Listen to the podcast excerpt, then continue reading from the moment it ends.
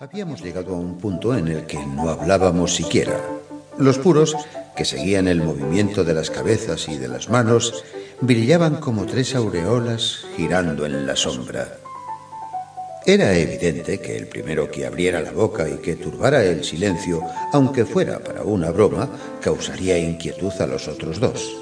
Hasta tal punto estábamos sumidos, cada uno por nuestro lado, en una ensoñación miedosa. Henri, dijo el que vigilaba el ponche dirigiéndose al pintor. ¿Has leído a Hoffman? Por supuesto, respondió Henri. ¿Y qué piensas de él? Pienso que es admirable, y tanto más cuanto que creía evidentemente en lo que escribía. Por lo que a mí respecta, solo sé que cuando lo leía por la noche, me iba a la cama frecuentemente sin cerrar mi libro y sin atreverme a mirar detrás de mí. O sea que te gusta lo fantástico. Mucho. ¿Y a ti? preguntó dirigiéndose a mí. ¿También? Pues bien, voy a contaros una historia fantástica que me ocurrió. Esto no podía acabar de otro modo. Cuenta. ¿Es una historia que te ocurrió a ti mismo? Pregunté. A mí mismo. Pues cuenta. Hoy estoy dispuesto a creer todo. Tanto más cuanto que, palabra de honor, puedo afirmar que soy el héroe. Bueno, adelante, te escuchamos. Dejó caer la cucharilla en el tazón. La llama se apagó poco a poco y permanecimos en una oscuridad casi completa, con solo las piernas iluminadas por el fuego de la estufa. Él comenzó. Una noche, hará aproximadamente un año, hacía el mismo tiempo que hoy, el mismo frío, la misma lluvia, la misma tristeza. Yo tenía muchos enfermos y después de haber hecho mi última visita, en lugar de ir un instante a les Italians, como tenía por costumbre, me hice llevar a mi casa. 3.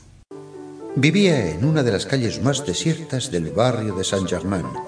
Estaba muy cansado y me acosté pronto. Apagué la lámpara y durante algún tiempo me entretuve mirando el fuego que ardía y hacía danzar grandes sombras sobre la cortina de mi cama. Finalmente, mis ojos se cerraron y me dormí. Hacía aproximadamente una hora que dormía cuando sentí una mano que me sacudía vigorosamente. Me desperté sobresaltado, como quien espera dormir mucho tiempo, y observé con asombro al visitante nocturno. Era mi criado.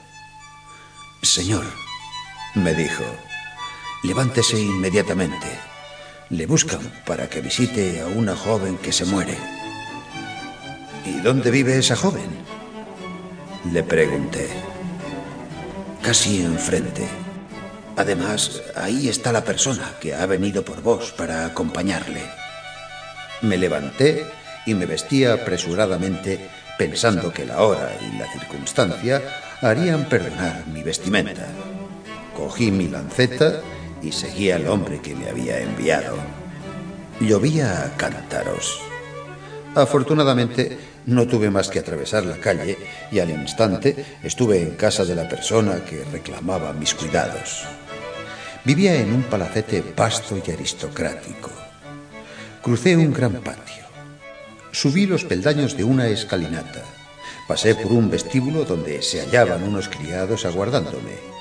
Me hicieron subir un piso y pronto me encontré en la habitación de la enferma. Era una gran habitación con viejos muebles de madera negra esculpida. Una mujer me introdujo en aquella habitación a la que nadie nos siguió. Fui dirigido hacia una gran cama de columnas, tapizada con una antigua y rica tela de seda, y vi sobre la almohada la más encantadora cabeza de Madonna que jamás haya soñado Rafael. Tenía unos cabellos dorados como una ola del Pactolo, enmarcando un rostro de un perfil angélico. Tenía los ojos semicerrados y la boca entreabierta dejaba ver una doble hilera de perlas. Su cuello resplandecía de blancura, puro de líneas. Su camisa entreabierta insinuaba un pecho hermoso, capaz de tentar a San Antonio. Y cuando